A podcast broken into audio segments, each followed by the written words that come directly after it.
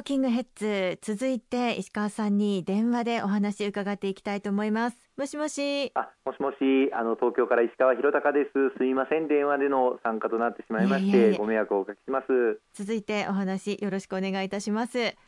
さああの先ほどお話を伺いました給付金も含まれる補正予算案が閣議決定されましたよね。はい。それについて。今回はまあ異例のことでありますけれども、す、で、にあの閣議決定をしていた補正予算案公明党からも強く要望させていただいて安倍総理の最終的決断によって先週16日の日に組み替えをするということが決定となりました。その後大車輪で財務省はじめ関係当局に組み替えの作業をしていただきまして今週20日の日に組み替えられた新しい補正予算案の閣議決定が行われたんです。はい。補正予算の規模というのは25兆6914億円でしたよね。これはあのもちろん給付金以外のことも盛り込まれているかと思いますが、どのようなことが盛り込まれているんでしょうか？はい、あの冒頭第一部で申し上げましたすべての国民の方一律に10万円給付するという以外はあの4月7日に決定した内容とほとんど変わっていません収入源の世帯に30万円というものがなくなって1人一律10万円給付をするということになったほかは児童手当を受けてらっしゃる世帯の方々を対象にしてお子さん1人当たり1万円を支給させていただくという内容。また収入が減っている中小企業小規模事業者の方々あるいはフリーランスの方々個人事業主の方々に最大100万円を給付をさせていただくという内容。あるいは民間事業者の方々が何とか事業を継続していただけるように融資を実質無利子で無担保でこれを民間の金融機関からも借りることができるというそういった内容。さらには従業員の方々の雇用を何としても維持をしていただくために従業員の方々に対して休業手当を払ってお休みを取っていただく場合に国が最大9割これを補助するという内容等々ですねさまざまな今のこの難局を乗り越えていただくための支援策が豊富にあの盛り込まれておりますので一日も早い成立を図って皆様のお手元にぜひともお届けをしたいというふうに思っています。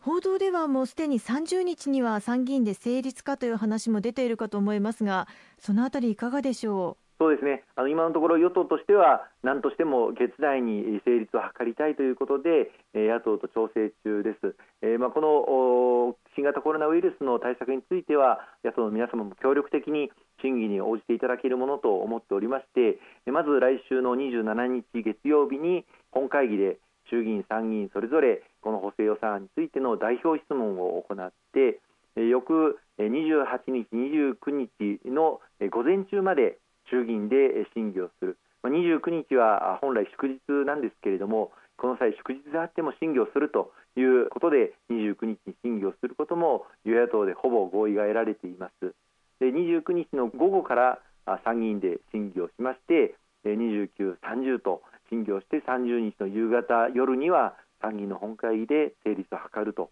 いうことを目指して来週大車輪で仕事をしていきたいと思ってますね。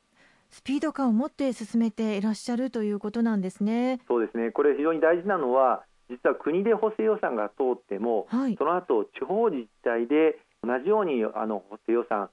を組んでいただく必要があるんですね。と言いますのも先ほど申し上げたあの1人一律10万円の給付につきましてもそうですけれどもこの事業を実際に実施していただくのはそれぞれの市町村地方自治体になってきます。そうするとそれぞれの市町村が持っている住民基本台帳にのっとって、それぞれの市町村が申請用紙を各ご家庭にお送りをするという作業が必要になります。あの住民基本台帳に基づいて印刷をしてそれぞれの所帯の世帯主の方宛にですね全ご家族の方々に対する1人一律10万円の給付に関して間違いがないかどうか確認をしていただくとともに給付する先の口座番号なんかを簡単に書いていただくという必要がありますのでそれを送り返していただく。こういった事務作業をやっていただくのもそれぞれの市町村になりますので、はい、えー、一日も早く国で予算を成立をさせてそうしますとゴールデンウィークに入る前に市町村で作業ができるということになります。うん、なんとか5月1日平日が1日ゴールデンウィーク前に残っていますのでこの日を地方自治体に最大限活用していただくという観点からも4月30日までに国会では何としても成立したいというふうに考えているんですね。というと実際に、まあ、それらがスムースにいったとして私たちの手元に一律10万円給付が届くのっていつぐらいになりそうなんでしょうか、はい、あのこれは市町村によってスピードは異なるというふうに思います。あの市町村で大車輪で今すでにもうこの補正予算案の閣議決定を受けてですね準備にかかっていただいておりますけれどもやはり人口の多い市町村になりますと住民基本台帳に基づく印刷にもものすごい時間がかかりますし郵送発送作業にも時間がかかってしまうということがありますので、まあ、なかなかこう一律にいつからとは言えないんですけれども、うんはい、早ければ5月中には申請用紙がお手元に届いてそれを早く返信をしていただければ早ければ5月中にはお手元にお一人10万円届くということになるんではないかと思っています。そうですかそしてまあ私たちはとにかく外出自粛に協力をするここが大事ですよね。そうですねあの緊急事態宣言が出されて2週間が経ちましたあのここ数日の動きを見てみますと感染者数の拡大は少し増加が抑えられているような要素もありますけれどもこれはある意味これだけの外出自粛をやっていただいているあるいは休業要請に応えていただいている国民の皆さんのご協力があったればの感染者数の拡大をなんとか少しは抑えられているというものだと思います。これがこれからゴールデンウィークに入りますとさらにあの人が動いてしまう可能性があるこれを何としても避けて実質的にこの感染拡大を止めれる段階まで持っていくにはもう一歩あと一歩の我々、え、皆様のご協力ご理解というものが必要だというふうに思っています。大変なご負担をおかけするわけですけれどもなんとかこのゴールデンウィーク明けるまでですねできる限り外出を控えてそして人との接触は最低7割そしてできれば8割の接触をこれまでと比べて減らすという試みを続けていただきたいというふうに切にお願いしたいと思います。そうですね自分たちの未来を守るためにも自粛に協力はしたいものですよね。そうですねあの本当に特にお子さんのいるご家庭とかあのご負担が大変大きいものというふうに思います。我が家もあの高校1年生の子供がいるのでその辺勉強とかですね、あるいはあクラブ活動とか、あなかなかできない中で家族で工夫をしながら環境を整えていこうというふうに努力しているんですね。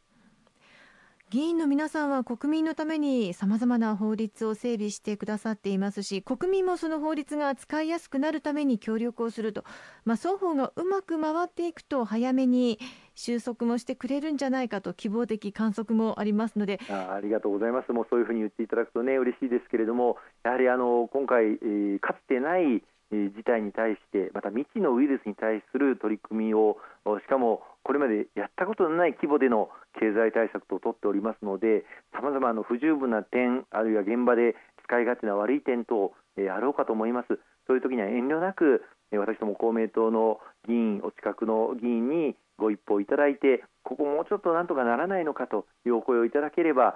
その声にできる限り沿った形での対応てまいりたいと思っておりますので遠慮なくご意見をいただければと思います。ということで石川さんとはここまでになります。石川さん今週もいろいろとお話しいただきましてありがとうございました。大変ありがとうございます。今週も電話での参加で本当に失礼しました。あの今後とも頑張ってまいりますのでどうかよろしくお願いいたします。また来週もよろしくお願いいたします。ありがとうございます。ありがとうございました